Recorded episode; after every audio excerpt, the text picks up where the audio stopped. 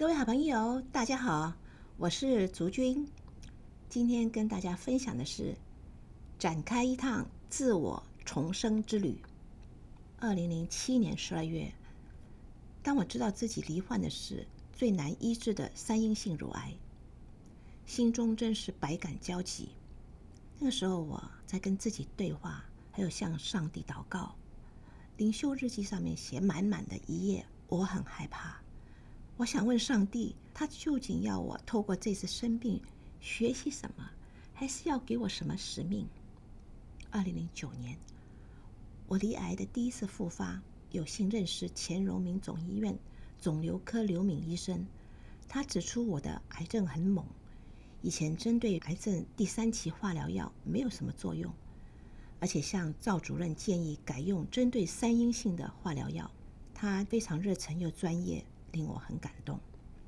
术后开刀之后，因为基因蛋白 HER2 new 又是无法确定的结果，两个加再次送验之后，结果奇妙的转为阳性，不需要用三阴药，就能够用标靶药物贺癌平治疗。而政府针对这个药物刚刚开始健保给付。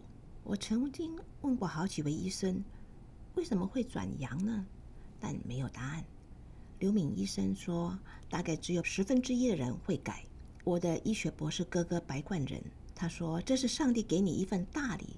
原本三阴当时的存活率只有两年，第三年癌症再次复发，就被宣判要终身化疗。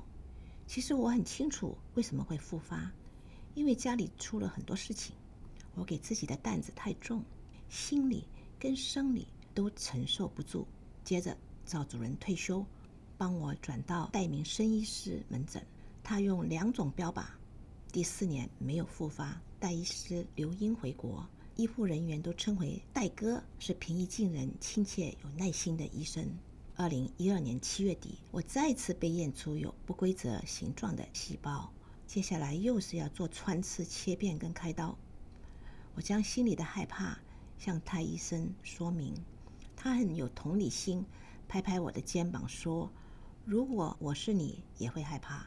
你不用太担心，我们已经在讨论会中讨论你的病情，而且请于志成副院长现在已升为院长，亲自为你动手术。我们会想办法找新药，并且又为我安排了正子断层造影 （PET），能够准确发掘隐藏癌细胞的医疗技术。我真的很庆幸自己碰到了良医。不但治病，更治心。在开车回家的路上，我不断唱着“信而顺服，相信神有他的美意”。二零一三年八月，我四度复发，整个三军总医院团队都用尽心力救治我，我对他们有着道不尽的感谢，并转念想，这场病是上帝给我的礼物，让我能够。用感恩的心拆开这一层又一层恩典无数的礼物，正如圣经罗马书第五章所说，就是在患难中也要欢欢喜喜的，因为知道患难生忍耐，忍耐生老练，老练生盼望。我相信神是要我学习温柔的顺服，经历他的大能。离癌后。为了更认识自己心理跟情绪变化的历程，我曾经做了过十七次的心理咨商，而且学到关注、照料自己的情绪几个步骤。第一，当有强烈情绪流通的时候，先停下来去察觉那是什么，通常有丰富的内涵，而且不带批评，全然接受的去关注它。第二。学习用文字在日记中表达自己的情绪，而且仔细地描述它。第三，试着让情绪在自己里面自然地流动。我一直是个很会压抑情绪的人，在职场三十年间从未流过一滴泪，就连最挚爱的父亲过世也未曾哭泣。但这场病给了我一个提醒：生是一种学习。死也是一种学习，我应该更多的向人表达自己，学习分享自己的感受，想哭就畅快的哭，学习说出自己的需要，让人知道如何对待我、尊重我。同时，我也开始回顾过去，而且学习跟自己和好的功课。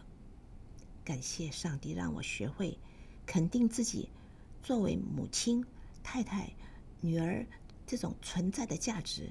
虽然我只是一个平凡的家庭主妇，与丈夫的异国婚姻也遭受许多的困难跟挫折，但是上帝让我在这一切事上都有所收获。虽然我并不完美，但上帝让我知道，不需要把每件事都做到完美才有价值。无论是做了什么，或者没做什么，每一个人存在的本身就蕴含着独一无二的价值。我更期许未来剩下的日子中，不只关注自己的病痛，更要转移焦点，以感恩的心看待每一个人，向家人、教会朋友、同病相怜的癌友以及所遇到的每一个人付出关怀，分享自己的经验来激励他人，让自己每天都过得更开心。除此之外，我再别无所求。谢谢大家。